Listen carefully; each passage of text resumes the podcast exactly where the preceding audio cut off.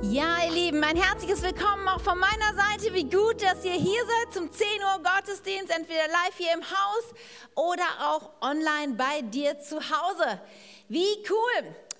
Darf ich kurz mal ein paar Fragen stellen, hier so an das Publikum? Du darfst dich zu Hause auch gerne melden, wenn du möchtest. Wer von euch hat hier einen Führerschein für ein Auto?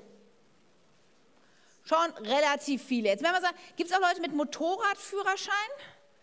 Ja, auch für mehr als man denkt. Wow, cool. Okay, Motorradführerschein. Jetzt werden wir mal mit LKW-Führerschein. Haben wir auch. Ja, okay, das sind schon, ja, aber doch noch mehr als ich gedacht habe. Wow, gut, okay, LKW. Bootsführerschein, haben wir auch sowas hier? Ich weiß, zu Hause sitzen auf jeden Fall Leute, die einen Bootsführerschein haben. Die sehe ich schon, wie sie sich melden. Aber hier im Raum hat, glaube ich, keiner einen Bootsführerschein. Gut, okay, aber wie ist es mit Angelschein? Gibt es sowas? Ja, ja, da hinten, ja, ich weiß, da gibt es auf jeden Fall eine Familie mit Angelschein. Weniger, doch, Angelschein, auf jeden Fall. Waffenschein, vielleicht frage ich das besser nicht, also da outet man sich vielleicht auch nicht so gerne irgendwie, ja, ich habe zehn Waffenscheine, ich habe, nein, gut, alles gut. Ähm, okay, Waffenschein haben wir abgelegt. Wie ist das hier mit ähm, Messerprüfung bei den Roll Rangern abgelegt? Oh, ja, ja, gut, das sind doch einige. Ja, also, äh, wir leben ja in einem Land, wo es viele Scheine gibt, die man irgendwie ablegen kann, aber das hat den Hintergrund, dass man ja manchmal gibt es Dinge, die zwar viel Kapazität und viele Möglichkeiten bieten. Zum Beispiel mit so einem LKW kann ich echt viel bewegen, oder? Wenn ich den fahren kann. Aber ich kann mit so einem LKW auch relativ viel Schaden anrichten, wenn ich ihn nicht fahren kann. Deswegen gibt es solche Scheine und Prüfungen, die wir irgendwie ablegen, weil manche Dinge haben doch ein gewisses Gefahrenpotenzial für dich und für andere, aber bieten auch viele Möglichkeiten. Daher gibt es Scheine und Prüfungen.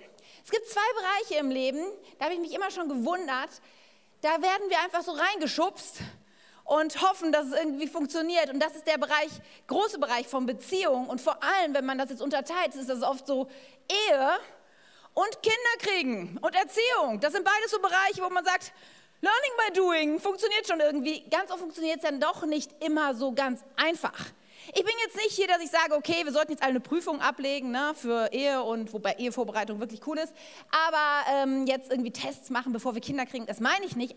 Aber dieses Mindset zu haben, hey, wenn da eine Sache ist, die herausfordernd ist und die vielleicht auch gewisse Gefahren in sich bergen, weil Leute können Schaden nehmen, dann wäre es doch gut, besser vorher mal drüber nachzudenken und sich einen Plan zu machen und zu lernen und zu investieren, als irgendwie erst wenn das Chaos bereits passiert ist, wach zu werden. Und wir sind unterwegs in unserer Predigtreihe Du, ich läuft, ja, wo es genau darum geht, dass wir Beziehungen näher untersuchen. Wir haben über Ehe schon häufiger gesprochen, jetzt in zwei dieser Teile dieser Predigtreihe. Und heute wollen wir uns ein bisschen fokussieren auf das Thema Kindererziehung. Jetzt weiß ich, okay, denken manche denken hier, pff, entweder ist das vielleicht noch kein Thema für mich oder du denkst, nee, ich habe das vielleicht schon hinter mir oder irgendwas. Ja, ich glaube trotzdem, dass es so wichtig ist, dass wir in der Kirche auch über solche relevanten Themen sprechen, selbst wenn es vielleicht gerade noch nicht dein Thema ist. Vielleicht wird es dein Thema, dann ist es gut zuzuhören. Oder vielleicht sagst du, naja, ich habe gerade, habe keine eigenen Kinder. Es gibt trotzdem so viele Möglichkeiten, in Kids zu investieren, mit jungen Menschen unterwegs zu sein. Und ich glaube, viele Prinzipien gelten auch für andere Beziehungen. So glaube ich auf jeden Fall, dass heute etwas für dich in dieser Predigt drin liegt. Und ich habe nachgeguckt, wir haben das letzte Mal vor fünf Jahren über das Thema gesprochen. Dann wird es doch mal wieder Zeit. Denn es ist mega relevant und unser Gott und Kirche ist auch re mega relevant und hat was dazu zu sagen. Ja, aus eigener Erfahrung und aus vielen, vielen Gesprächen über das Thema habe ich festgestellt, dass ja, ähm, dass manche Menschen relativ schnell feststellen, es ist schwieriger als gedacht. Manche starten in das Thema Kindererziehung mit viel romantischen Vorstellungen und wie süß das so ist mit so einem Baby. Ja, und dann kommt dann doch irgendwann die Realität hinein. Ich erinnere mich an einen guten Freund. Wir hatten damals Marie und Leonie waren noch relativ klein und sie bekam ihr erstes Kind. Und wir haben uns im Gottesdienst getroffen, damals auch im Wuppertal. Und wie das so ist, ne, man kennt sich, hey, wie cool und wie läuft's so, geht's euch gut? Und ja, alles gut. Und dann zog mich so der Mann so ein bisschen zur Seite. Wirklich passiert. Und er sagt, Katja, etwas stimmt nicht. Ich sage, was stimmt nicht? Er, Vorher haben mir alle Leute gesagt, dieses Kind, dieses Baby, das wird dir so viel zurückgeben. Das wirst du fast nicht aushalten können, was dieses Kind dir so gibt. Und er kommt mir und sagt, dieses Kind gibt mir gar nichts. Sagt er zu mir, es, ist, es schreit, es, es schläft nie, es will immer nur essen. Es gibt mir überhaupt nichts. ja, was stimmt mit mir nicht? Und ich habe gesagt, alles gut, alles gut. Ich weiß, wovon du redest. Und dieses Jahr, Kinder geben einem viel zurück und es ist eine großartige Sache, das stimmt. Aber es gibt auch andere Phasen im Leben, wo wir uns zwischendurch wirklich fragen, ob das eine gute Idee war, uns darauf einzulassen.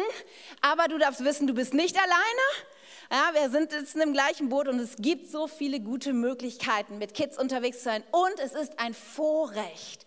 Ja, und das möchte ich heute auch und dick unterstreichen. Es ist ein Vorrecht, mit Kindern zu leben, Kinder prägen zu dürfen, Kinder aufziehen zu dürfen und zu sehen, was Gott für unglaubliches Potenzial da in dich, in sie hineingelegt hat. Pures Gold, das du formen darfst. Und für alle, die vielleicht nicht tagtäglich so mit Kids zu tun haben, haben wir ein kleines Video vorbereitet, was euch wieder ein bisschen zurückholt oder ein bisschen Vorausschau gibt auf Kids.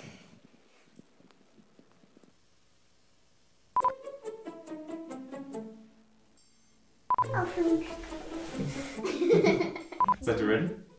Okay, was findest du an deinen Eltern lustig? Gibt es irgendwas, was die richtig witzig machen? Ich finde es nur lustig, wenn Papa Quatsch macht. Oder gibt es irgendwas, was du richtig gut findest an deiner Mama?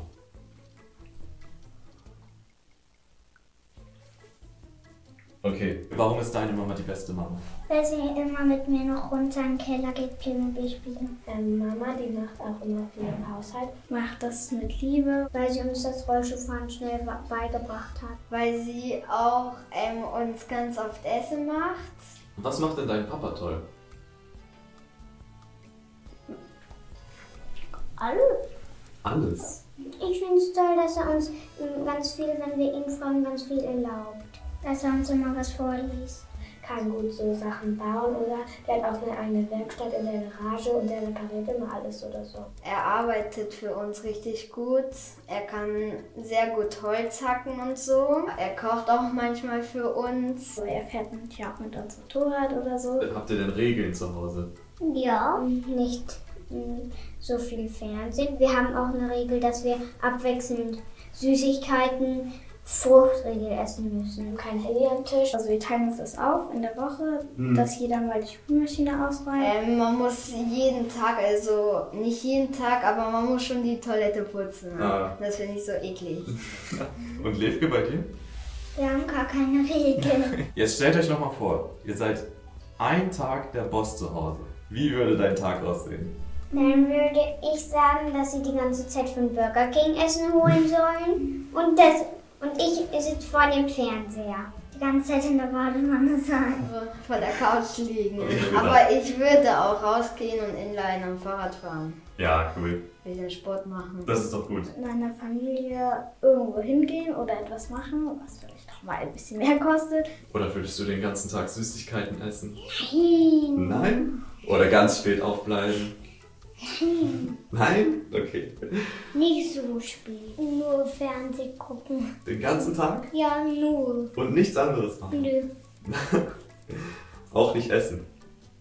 Doch, das schon. Okay. Das ist gut. Dann will ich dann nämlich irgendwann Hunger bekommen. Du hast die einzigartige Möglichkeit, jetzt nochmal jemanden zu grüßen. Dann grüße ich meine Eltern und meine Familie. Wollt ihr irgendjemanden grüßen? Also ich will meinen Papa gern und meine Mama gerne grüßen. Äh, Familienmännern. Hallo Oma, hallo Opa, hallo Melli, Alexandra. Papa, ich hab jetzt schon Hunger. Was essen wir eigentlich? Weiß ich noch nicht. Ich habe nur einen Eindruck von gestern. Die mag ich nicht. Ist das nicht witzig, oder? Die mag ich nicht. Ja, Kids sind großartig, oder? Wenn man das so sieht. Ja, Kinder, ihr Lieben, sind ein Geschenk des Herrn. Ja, das lesen wir im Psalm 127. Kinder sind ein Geschenk des Herrn. Aber, und das ist der Predigtitel heute, es ist ein Geschenk, das es in sich hat. Okay, lasst uns beten und dann starten wir durch die Predigt. Vater, ich danke dir so sehr dafür. Es ist ein Vorrecht, ja, in die nächste Generation zu investieren. Es ist groß Gold, was du uns als Eltern anvertraust und was wir formen dürfen, woraus wir einen Schatz entstehen lassen dürfen mit deiner Hilfe. Herr, und ich bete so sehr, dass du heute zu uns redest, dass du ja ganz konkret auch in unseren Alltag, äh, in den Familien hineinsprichst. Ich bete, dass du uns ein großes Bild davon malst, ja, was möglich ist mit dir und du bist persönlich. Ja, du bist nicht abstrakt, du hast, machst dir Gedanken und gibst uns in deinem Wort so viel Weisheit, wie wir Kids erziehen dürfen und wie wir als Familie unterwegs sein können. Und ich bete echt, mach das heute persönlich, rede zu jedem Einzigen und ermutige durch dein Wort. In deinem Namen, Herr. Amen. Yes, ein Geschenk, das es in sich hat. Und wenn du das erleben willst, ja, dieses Du, ich läuft, du Kind, ich Mutter, hey, das funktioniert richtig gut. Die gute Nachricht ist, im Wort Gottes finden wir so viele Hinweise und Indizien und, und, und richtungsweisendes Weisheit, äh, auch im Umgang gerade mit Kids. Und einer der zentralen Verse, die immer wieder mir dabei einfallen, steht in Sprüche 22. Und da möchte ich euch mit hineinnehmen, denn das ist, zeigt uns das große Prinzip von Erziehung. Denn da heißt es, lehre dein Kind, den richtigen Weg, Weg zu wählen. Und wenn es älter ist, wird es auf diesem Weg bleiben. Ja, wir erfahren, dass Erziehung hat etwas mit einem Weg, mit einer Reise, mit einem Prozess zu tun. Und da gibt es unterschiedliche Phasen. Es gibt Zeiten, ja, da bin ich nah an meinem Kind dran und zeige ihm den richtigen Weg, bin nah bei ihm. Und dann irgendwann merke ich, dass dieses Kind diesen Weg auch von alleine gehen kann. Ja, und ich habe ja so einen pädagogischen Hintergrund, da gibt es ja unendlich viele Theorien und aus der Psychologie kennen wir ganzen entwicklungspsychologischen Grundlagen und Phasenmodelle und es gibt für nichts, wofür es nicht eine Phase gibt, menschlichen Entwicklung. Aber ich dachte, bevor wir es zu kompliziert machen, stampfen wir das mal relativ eng ein, ähm, auf ein enges Konzept, wo was relativ einfach sich vorzustellen und zu, zu erinnern ist ähm, ein, um uns mal einen Überblick zu geben, wie dieser Prozess, wie diese Phase aussehen kann. Und ich habe es einfach gemacht in relativ leicht zu merkenden Schritten und habe euch mal vier Phasen mitgebracht, die, glaube ich, so eine Erziehungsreise beschreiben können. Das sind einmal die Erziehungsjahre von 1 bis 6. Ja, ist ja, dann kommt die Trainingsphase von 6 bis 12, dann kommt eine Phase, wo ich mehr und mehr eigentlich nur noch begleite, bis sie dann 18 sind und dann irgendwann kommt die Freundschaftsphase. Nun ist es interessant, weil es ist so ein bisschen vielleicht vergleichbar wie mit dem Fahrradfahren lernen. Ich weiß nicht, ob du deinen Kindern schon mal Fahrradfahren beigebracht hast oder jemand anders, weil das ist eine nicht ganz so easy Sache, vor allem für die Person, die als Lehrer an der Seite ist. Wir haben das so gemacht, wir haben unsere Kids auf dem Fahrrad gesetzt, ohne Stützräder und haben dann einen Schal ihnen so hier um die ähm, unter den Achseln so durchgefahren und hinten festgehalten. Weil wenn du immer so an deinem Kind läufst, das machst du ungefähr 200 Meter und dann hast du einen Bandscheibenvorfall. Deswegen ist es cool, eine, eine äh, Verlängerung zu haben. Und dann läufst du neben deinem Kind her und die ersten Meter merkst du, da lehnt sich das Kind noch total in, den, in das Seil, in den Schal hinein, weil es noch den Halt und die engen Grenzen braucht. Und dann fährt es weiter und weiter und plötzlich lässt du den Schal immer lockerer und lockerer und lockerer und irgendwann ziehst du ihn weg und läufst nur noch nebenher und sagst, ja, weiter, weiter, weiter. Und plötzlich fährt das Kind alleine. Und das ist ein gutes Bild für, für diese Phase. Man ist am Anfang ist man enger miteinander unterwegs und dann werden Dinge lockerer und Kinder werden selbstständiger und sie gehen ihren Weg. Nun, vielleicht denkst du, aber Katja, da ist ein Fehler, weil Kinder kommen nicht mit einem Jahr auf die Welt. Das wäre zwar schön, wenn sie, erst, wenn sie schon mit einem Jahr auf die Welt kommen, dann können sie schon mal ein paar Dinge mehr als mit null. Aber du hast natürlich recht, was ist mit dem ersten Lebensjahr? Nun, das erste Lebensjahr ist eigentlich das Thema Erziehung noch nicht relevant, weil viele weil Babys in dem Alter noch gar keine kognitiven Fähigkeiten so stark dazu haben, um Dinge zu lernen und zu begreifen. Aber was entscheidend ist und wo du keinen Fehler machen kannst, ist einfach dieses Kind zu lieben und dich darum zu kümmern und diese Erfahrung einem Kind zukommen zu lassen. Wenn ich ein Problem habe, wenn ich Bedürfnisse habe, dann werden die gestillt. Ja, du kannst nicht viel falsch machen mit Verwöhnen im ersten Lebensjahr, denn sie brauchen dieses Gefühl von, ich habe ein Problem, meine Mama ist da, Nähe, Liebe, Geborgenheit, Annahme, Fürsorge. Überschütte dein Kind ruhig in diesem ersten Jahr voll damit, denn dort bildet sich Urvertrauen und das Wissen, okay, es gibt Liebe, ich bin angenommen und sicher. Daher gib Gas in diesem ersten Lebensjahr und du merkst dann schon im zweiten Hälfte dieses Lebensjahr, Kinder verstehen immer mehr, sie verstehen immer mehr, sie haben einen eigenen Willen und versuchen den immer stärker auch durchzusetzen. Und dann kommst du in die so interessanten Jahre, wo Erziehung so ein Thema spielt. Ja, und es ist natürlich nicht so, als würden diese Phasen irgendwie ganz klar nacheinander folgen. Manchmal gehen, verschwimmen die auch hintereinander und es gibt keine klaren Abgrenzungen nach dem Motto, jetzt ist der siebte Geburtstag, jetzt ist meine andere Phase. Das nicht. Aber auf der anderen Seite ist es schon wichtig zu verstehen, dass wir diese Phasen nicht komplett durcheinander bringen können und dass Dinge in einem gewissen Zeit auch ihre gewissen ja, äh, Schwerpunkte haben. Du bist nicht der Freund deiner dreijährigen Tochter oder deines zehnjährigen Sohnes. Es ist so verführerisch als Eltern, das Nahziel zu haben, ich möchte gemocht werden von meinem Kind. Oder? Ich meine, ich will auch gemocht werden von meinen Kindern. Nur als Mutter habe ich eine andere Aufgabe in erster Linie. Das Fernziel kann durchaus sein und sollte sein, dass meine Kinder mich mögen, aber das bedeutet sehr oft, dass ich am Anfang nicht gemocht werde.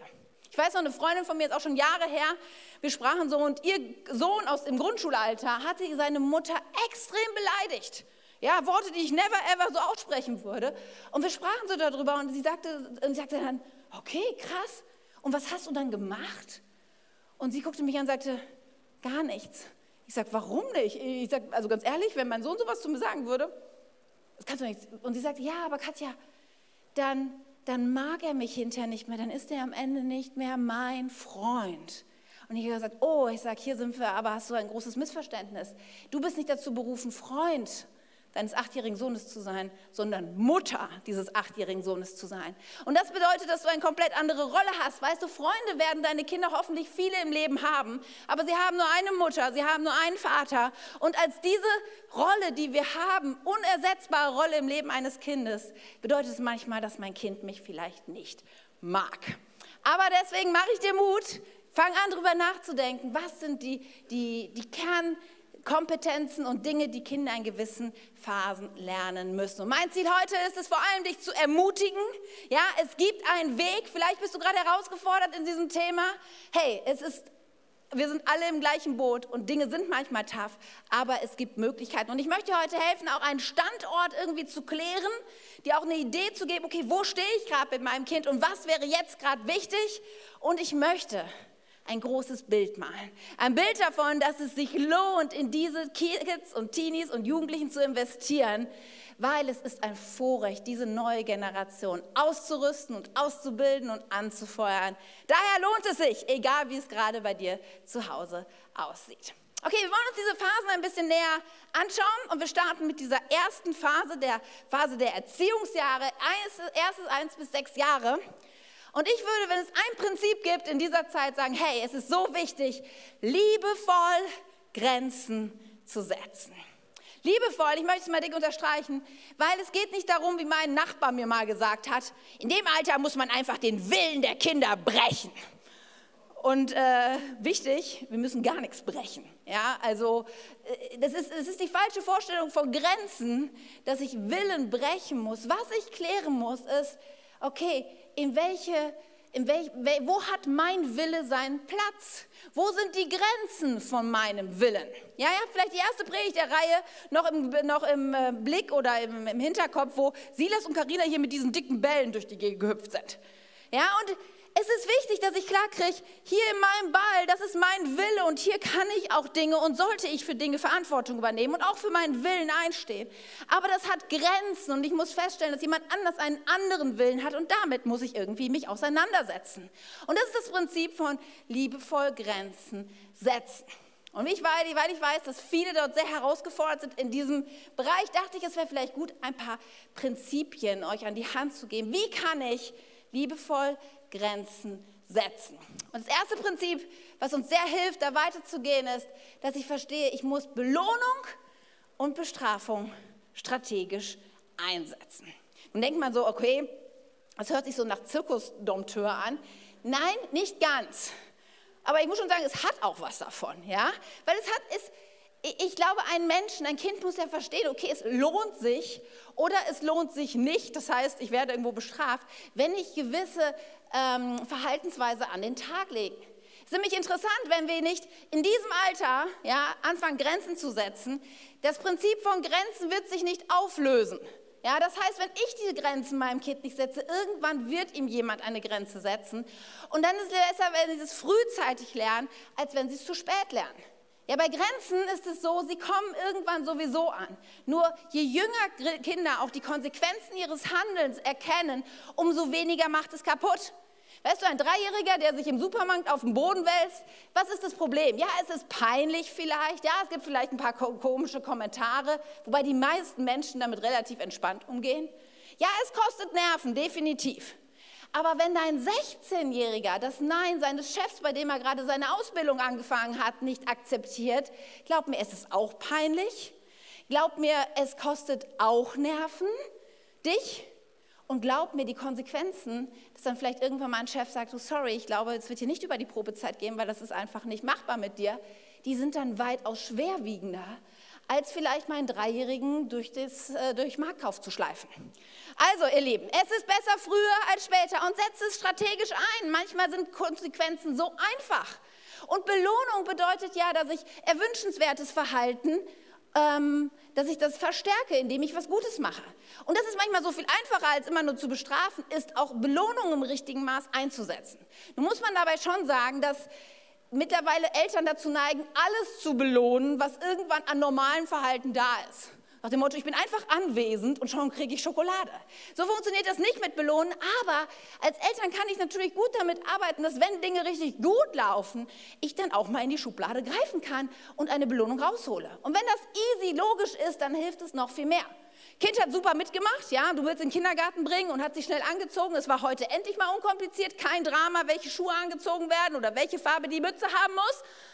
Und dann kannst du sagen, hey, wie cool, boah, wir haben ja jetzt echt noch Zeit, du hast es heute so easy und schnell gemacht, gab kein Theater, weißt du was, jetzt fahren wir noch zum Bäcker und holen dir das Hörnchen, was du so gerne magst fürs, für, für den Kindergarten. Und wirst du sofort merkst, okay, ich habe gut mitgemacht, es hat sich gelohnt, es die Sache nicht so ausufern zu lassen und jetzt kriege ich Hörnchen. Coole Sache.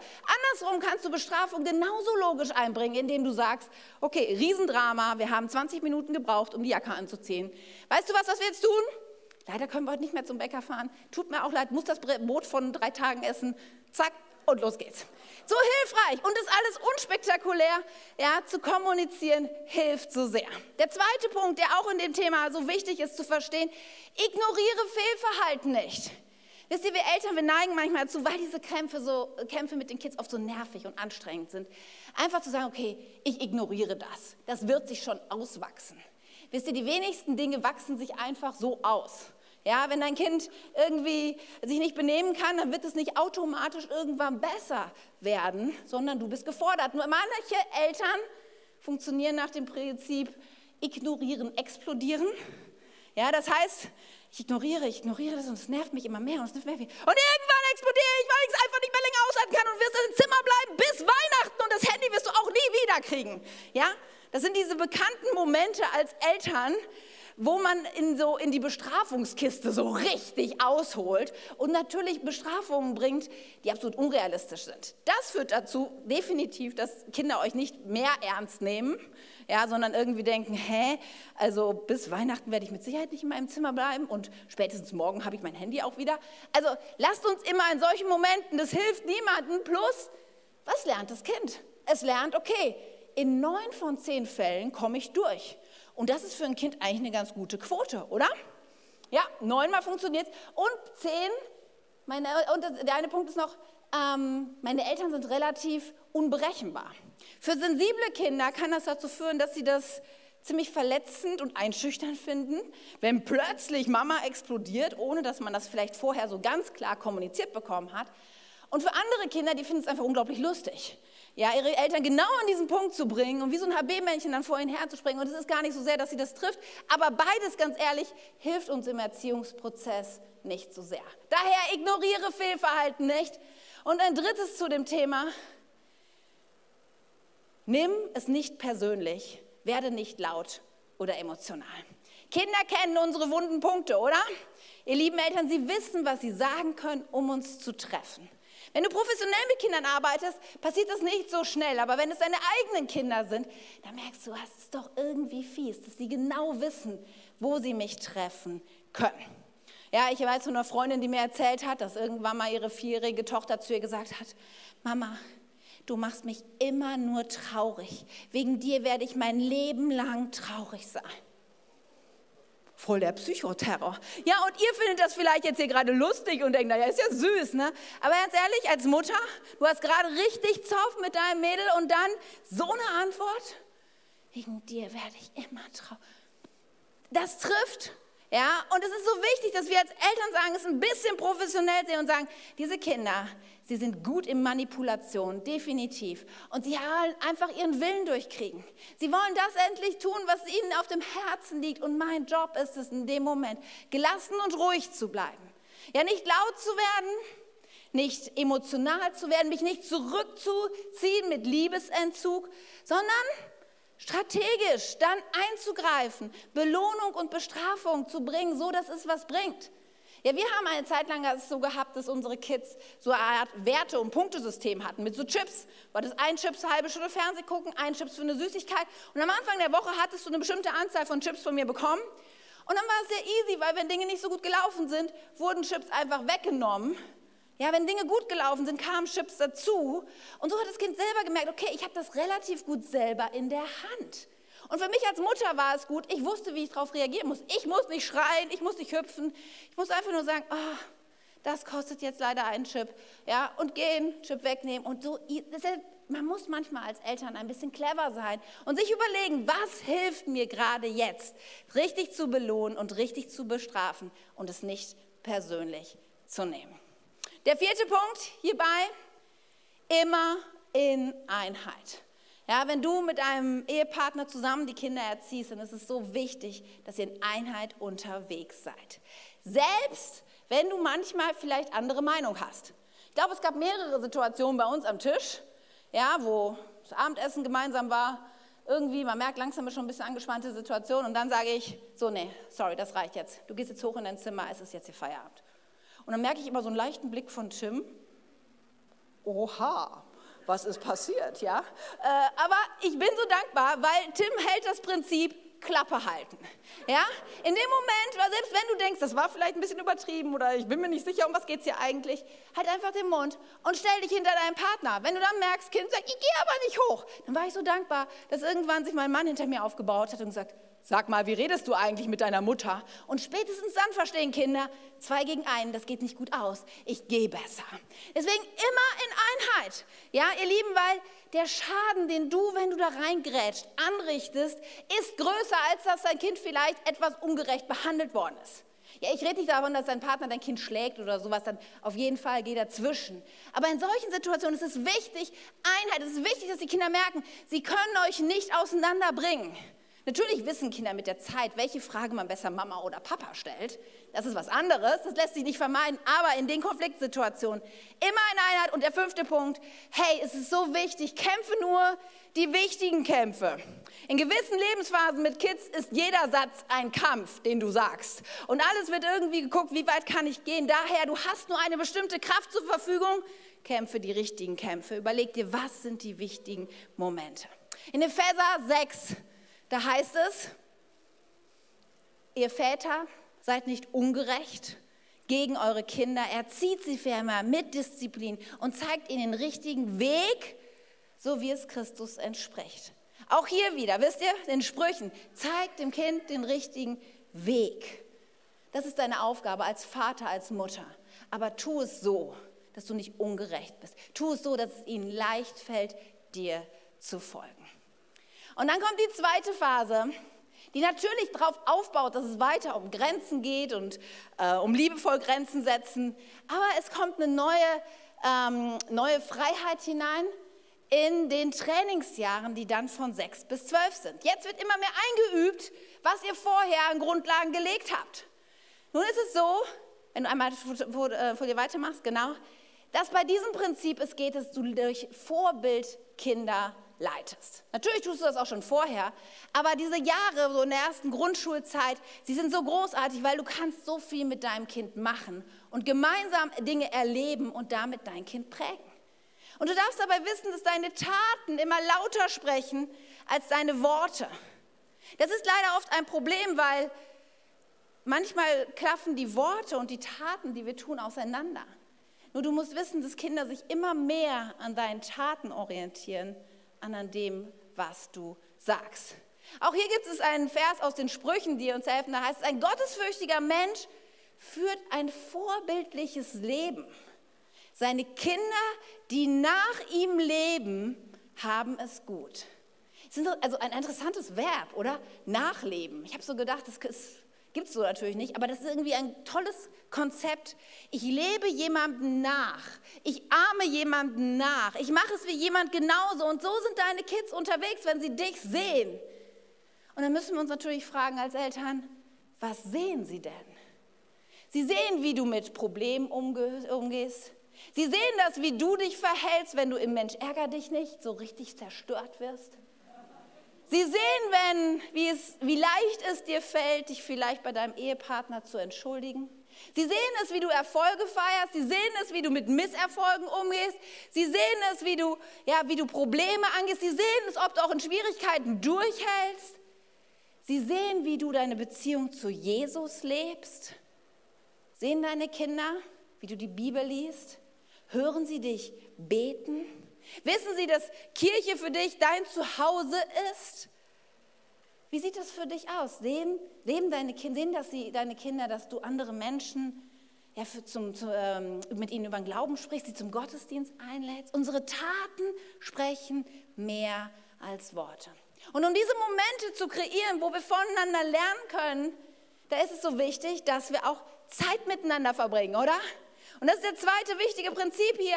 Investiere Zeit in Beziehung zu deinen Kindern. Schaffe solche Lernmomente. Manchmal sind wir als Eltern einfach froh, wenn Dinge funktionieren. Ja? Das Zimmer ist irgendwie voll Chaos und dann sagst du solche Sachen wie, so, du hast den ganzen Nachmittag Zeit, heute wird ein Zimmer aufgeräumt. Viel Glück, der Herr segne dich. Und wir können irgendwas anderes machen, sind froh, das für ihr Kind vielleicht eine Stunde nicht zu sehen. Aber ganz oft ist es auch noch die Phase, wo Kinder eigentlich mit größeren Aufträgen auch noch überfordert sind.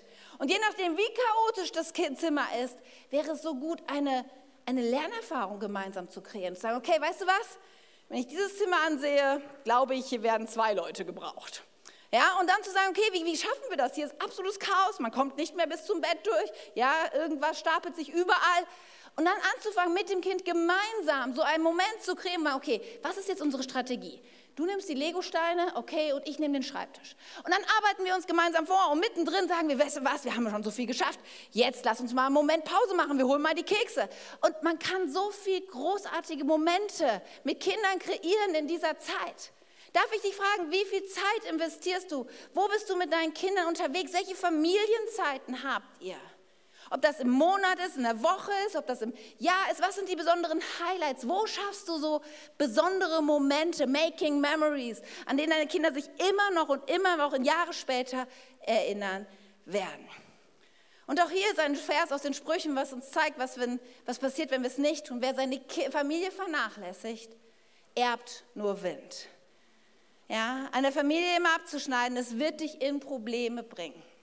Nun haben mich eigentlich solche Verse auch als junge Mutter ziemlich unter Druck gebracht, weil ich dachte, okay, das heißt, ich muss mich nur noch in meine Familie investieren. Aber da gab es so viele andere Dinge, die ich auch so gern gemacht habe.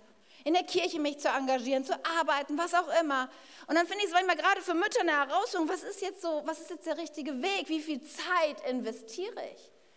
Mir hat eine sehr gute Freundin geholfen, die damals schon fast erwachsene Kinder hat. Sie hat gesagt, Katja, es stimmt, Zeit ist total wichtig, aber du musst immer wissen, Qualität trumpft Quantität. Und es ist nicht immer nur das einfach nur Zeit zu verbringen, irgendwie im gleichen Haus zu sein, ist nicht das gleiche wie, hey, ich bin face to face mit meinem Kind unterwegs. Es ist jetzt wirklich ein Moment, wo wir was gemeinsam tun. Es ist ein Moment, wo ich nicht ans Handy gehe. Es ist ein Moment, wo ich einfach nur du und ich und wir gemeinsam sind unterwegs. Und ich mache dir so Mut, investiere Zeit in die Beziehung zu deinen Kindern. Und dann sind wir schon im dritten im dritten Bereich, im dritten Blockphase von 12 bis 18 die Begleitungsjahre. Wenn du mich brauchst, dann bin ich da. Es ist der Moment beim Fahrradfahren, wo man eigentlich nur noch nebenher läuft und ermutigt und ja, ja, du schaffst das und ab und zu greifst du noch mal eben und sagst, oh, das war jetzt aber knapp. Genau das ist es, ja. Eigenverantwortung und Identität stärkst du. Es sind die Momente, wo man oft abends lange noch zusammensitzt nach dem Abendessen und man redet über das Weltgeschehen und Politik und Religion und Glauben und über die Probleme in der Schule und vielleicht auch sogar die erste Liebe. Und wir merken, unsere Kinder, sie sind wirklich Teile einer anderen Generation. Es sind so Momente, wo auch bei uns zu Hause, wo ich echt denke, wow, krass, sie sind in einer anderen Zeit aufgewachsen, für sie sind andere Themen wichtig. Und es ist so stark zu sehen, dann auch, wie sie sich positionieren und, und was für Gedanken sie sich machen. Es ist so wichtig, sie ernst zu nehmen und zuzuhören und in sie hinein zu investieren in diesen Jahren. Es ist so wichtig, dass wir ihre Ermutiger sind und dass wir ein Sicherheitsnetz trotzdem bleiben. Es ist die Phase, wo sehr viel sich herauskristallisiert. Wer bin ich eigentlich und wer bin ich nicht? Und jetzt brauchen wir so bei, obwohl unsere Kinder so cool oft wirken. Ja, sonst hätten sie alles im Griff und würden alles besser wissen. Es ist so wichtig in diesen Zeiten trotzdem da zu sein und zu ermutigen, wo du nur kannst. Ja, hineinzusprechen, wo du nur kannst. Gerade auch oft das, ja, das ist Gegengeschlechtliche. Ja, ich glaube, für, für Töchter ist es so wichtig in dieser Zeit, vorher auch schon, aber gerade auch in dieser Zeit zu hören, hey, du bist wunderschön, du bist so besonders. Und es ist so gut, wenn Väter das hineinsprechen in ihre Töchter. Und es ist so gut, wenn, wenn Mütter hineinsprechen in ihre Söhne und sagen, hey, du bist wirklich stark. Ich glaube, du hast das Zeug, das echt zu bringen. Und wir sprechen Identität hinein. In der Schule sind diese Teenies oft so viel Negativität ausgesetzt, so viel Kritik und Beurteilung. Wie wichtig ist es da in der Familie zu ermutigen und anzufeuern, wo es nur geht. Und im richtigen Moment bist du dann da. Manchmal lässt du es auch zu, dass Dinge mal schief gehen. Ja, letztens habe ich mich mit einem Jugendlichen unterhalten, der war, er hat das Beste versucht, aber sich voll platt gemacht. Das war richtig schief gegangen, eine Sache. Und wir sprachen so darüber und ich sage so, hey, aber du hast was gelernt auch hier durch, oder? Ich weiß, dass es unangenehm und blöd gelaufen ist, aber es gibt immer auch was zu lernen. Und manchmal gibt es aber auch die Momente, wo wir natürlich eingreifen, weil unsere Kinder haben noch nie eine Bewerbung geschrieben, unsere Kinder haben noch nie ein Konto eröffnet oder Online-Banking gemacht. Und es ist diese Zeit, wo wir unseren Kindern helfen und im richtigen Moment da sind. Und was wir erben, ist dann hoffentlich Freundschaft und eine Beziehung, die ein Leben lang hält. Wo wir als Ratgeber und Begleiter irgendwo immer wieder äh, eingeladen werden, aber wo wir auch sehen dürfen, dass Kinder ihren eigenen Weg gehen und das Leben, das Jesus für sie hat, leben. Kinder sind ein Geschenk des Herrn. Ein Geschenk, das es in sich hat. Und ich bin dankbar, meine Kinder sind jetzt ja alle schon entweder über diese Phase oder gerade mittendrin über die, in der letzten Phase. Und ich bin so dankbar, dass ich nicht alleine unterwegs sein musste in diesen Jahren der Erziehung. Ich bin so dankbar, dass, dass ich Kirche immer an, meinem, an meiner Seite hatte. Ja, und das ist auch etwas, was ich hineinsprechen möchte, so als in uns als Familie, in euch als Familien. Hey, wie gut ist es, Du musst es nicht alles alleine tun. Wie gut ist es, dass du Teil einer Kirche sein kannst, wo, wo eine super wo 21 Kids ein starkes Standbein ist, die Sonntag für Sonntag einfach was hören darüber, wer Jesus ist und was es mit ihrem Leben zu tun hat. Eine Kirche zu haben, wo, wo Kinder- und Jugendarbeit großgeschrieben wird. Ich bin so dankbar dafür, dass ich Kinder hatte, die die Kleingruppenleiter hatten, die in sie, invest, invest, sie investiert haben. Ich bin so dankbar, dass sie in, bei Revive Teens und Revive Youth Leute waren, die mit ihnen unterwegs sind und immer wieder in sie hinein investieren und hineinsprechen. Ich weiß nicht, wo meine Kinder heute wären, wenn sie das nicht so stark gehabt hätten. Und ich mache dir so Mut. Ich habe mich irgendwann festgelegt, gesagt, ich werde alles unterstützen, damit meine Kinder. Und wenn ich zehnmal freitags hier hin und her fahre und irgendwelche Chauffeurdienste machen, ist mir völlig egal. Ja, weil ich möchte es ihnen ermöglichen, weil ich weiß, sie brauchen das. Und es ist manchmal verrückt, dann kommt so ein, so ein Teenie aus einer Kleingruppe nach Hause und sagt dir, wow, war heute voll cool, wir haben darüber, darüber gesprochen, da habe ich mir auch nie Gedanken drüber gemacht, es hat mich voll verändert. Und du denkst so, boah, ich, seit 15 Jahren sage ich dir das. Und ja, und jetzt, aber wie gut ist es, wenn es an diesem Abend verstanden worden ist, wie gut, ja. Ich bin so dankbar, dass meine älteste Tochter, die jetzt bald heiratet, hier mit jemandem Ehevorbereitung aus dieser Kirche macht, wo ich weiß, hier wird total viel investiert in ihr zukünftiges Leben. Ich bin so dankbar, dass ich weiß, dass meine Kinder hier ein Zuhause haben, was egal in welchen Lebensphasen sie gerade sind, die jemanden finden, der sie unterstützt und anfeuert und mitträgt. Daher, hey, ihr lieben Eltern, lasst uns wissen, wir müssen es nicht alleine machen, sondern wir haben eine Kirche, eine Familie, die mit uns unterwegs ist. Und das Letzte, was ich dir auch noch sagen möchte, ist, dass du sicher sein kannst, dass es einen Vater im Himmel gibt, der deinen Sohn der deine Tochter mehr liebt, als du es jemals tun könnte. Und dieser Vater im Himmel, er hat mehr Kapazitäten als du. Er hat größere Möglichkeiten und endliche Möglichkeiten. Und er wirkt auch im Leben deines Kindes und in deinem Leben. Und ich habe oft versagt als Mutter, definitiv. Ich war nicht immer cool und gelassen da, wo ich hätte sein sollen, aber ich habe mich so oft auf diesen Vers von Philippa 4 gestellt, wo es heißt, mein Gott wird euch aus seinem großen Reichtum, wird dir, Katja, aus seinem großen Reichtum, den wir in Christus Jesus haben, alles geben, was ihr braucht. Und das möchte ich heute hineinsprechen, egal wie gerade deine Situation ist. Und ich möchte besonders hineinsprechen in jede Vater, in jede Mutter, die da jetzt hier sitzt oder die das auch zu Hause hört. Er ist mit dir. Er ist für dich ein Vater und er ist für deine Kinder ein Vater. Und er wird dir alles geben zur richtigen Zeit.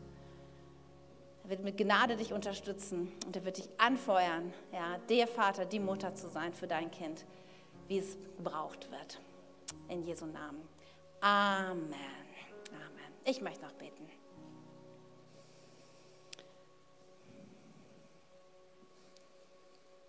Herr Vater, ich danke dir so sehr dafür, dass du mit uns unterwegs bist und das Leben mit dir eine Reise ist. Und ich bete jetzt so sehr für jeden, der vielleicht gerade in einer schwierigen Situation in der Familie ist. Gerade die Situation jetzt mit Homeschooling und ja, so vielen Einschränkungen in sozialen Kontakten. Hey, ich bete so sehr, dass du übernatürlich jetzt kommst mit Ermutigung. Dass du übernatürlich aber auch hineinkommst jetzt so mit so Weisheit, dass wir irgendwie vor Augen haben, okay, wie können wir diesen Konflikt mit diesem Kind jetzt lösen? Wie können wir wieder einfach in eine Entspanntheit hineinkommen? Wie, wie kann ich nicht mehr emotional werden? Wie kann ich gute Grenzen setzen? Hey, ich bete, dass da, wo Eltern momentan so alleine unterwegs sind, dass sie wieder ihren Blick öffnen und vielleicht auch sehen, wie, wie viele Menschen es gibt in ihrer Seite, die, die sie unterstützen können, die sie ermutigen können, dass, dass Kirche da ist, immer noch da ist, um uns zu helfen, mit unseren Kids unterwegs zu sein. Ich bete so sehr, Herr, dass dass wir in eine neue Generation hinein investieren und dass wir ein Segen sind für sie. Ich bete, dass wir den Weg frei machen. Ich bete und segne jeden Vater und Mutter mit übernatürlicher Liebe und Kraft und Weisheit und Kreativität und Durchhaltevermögen und mit einem Blick, den nur du geben kannst für unsere Kids. Herr, ich bitte, öffne unsere Augen als, als leibliche und als geistliche Eltern zu sehen, was du hineingelegt hast in diese neue Generation. Und lass uns das bauen. Lass uns aus rohem Gold diesen Schatz formen, der dich liebt und der für dich brennt und deinen Auftrag lebt, Jesus. Amen. Ich möchte noch zum Ende hin eine andere Frage stellen. Wir haben heute sehr speziell über Erziehung gesprochen. Aber vielleicht bist du hier und sagst, ich habe ein ganz anderes Problem. Es gibt vielleicht ganz andere Themen, die dich belasten. Und ich möchte auch für dich diesen Vers nehmen, dass es da einen Reichtum gibt, den du nur bei Jesus Christus findest, der dir alles gibt, was du brauchst. Vergebung, Kraft, neue Freude, Hoffnung, Frieden und ganz konkrete Schritte. Das haben wir heute gehört. Es gibt ganz konkrete Hilfe im Wort Gottes. Und wenn du heute hier bist und sagst, ich brauche auch Hilfe, Vielleicht im ganz anderen Bereich als Erziehung, aber ich brauche Hilfe. Ich schaffe das nicht alleine. Dann würde ich dich so sehr einladen, dass du heute Jesus das sagst, dass du Hilfe brauchst von ihm. Und ich weiß, er steht schon bereit und möchte sich so gern zeigen. Er möchte in dein Leben hineinkommen und dir helfen, dass all deine Probleme, deine Sorgen, deine Herausforderungen, er möchte an deine Seite kommen und dir helfen, das zu leben, zu entdecken, das er für dich hat. Deswegen möchte ich euch nochmal ermutigen, einfach die Augen zu schließen, einen Moment. Und wenn du hier bist und sagst, ich möchte diesen Jesus einladen, weil ich brauche Hilfe, ja, vielleicht zum ersten Mal, weil du ihn gar nicht kanntest, oder vielleicht zum wiederholten Mal, weil du hast schon mal angefangen mit ihm zu leben, aber dann sind so viele andere Dinge wichtig geworden und jetzt sagst du, okay, ich, ich merke, ich muss wieder zurück zu ihm kommen. Ich brauche seinen Reichtum an Gnade und Liebe in meinem Leben. Wenn du das bist, dann heb doch jetzt mal kurz deine Hand und streck dich ihm entgegen. Und sagst, Jesus, ich, ich will dich, ich brauche dich. Tu es jetzt und sei mutig. Du kannst auch zu Hause das jetzt machen. Ja, dich entgegenstrecken als, als wirklich körperliches Signal. Ja, ich meine das ernst, ich brauche wirklich Hilfe. Du kannst es ausdrücken, indem du diesen Button drückst. Ja, ich hebe meine Hand bei Online Church und dann wollen wir jetzt gemeinsam beten. Und ich leite mein Gebet und du kannst es einfach nachsprechen mit all den anderen, die das schon mal für sich entschieden haben wollen wir jetzt gemeinsam beten. Lieber Jesus, ich komme jetzt zu dir und ich sage dir, ich brauche Hilfe. Ich schaffe es nicht alleine. Bitte vergib mir meine Schuld. Rette mich, Jesus. Komm als mein Herr in mein Leben und leite mich von nun an. Ich will nur dir folgen. Komm mit deiner Hilfe an meine Seite. Ich vertraue dir. Amen.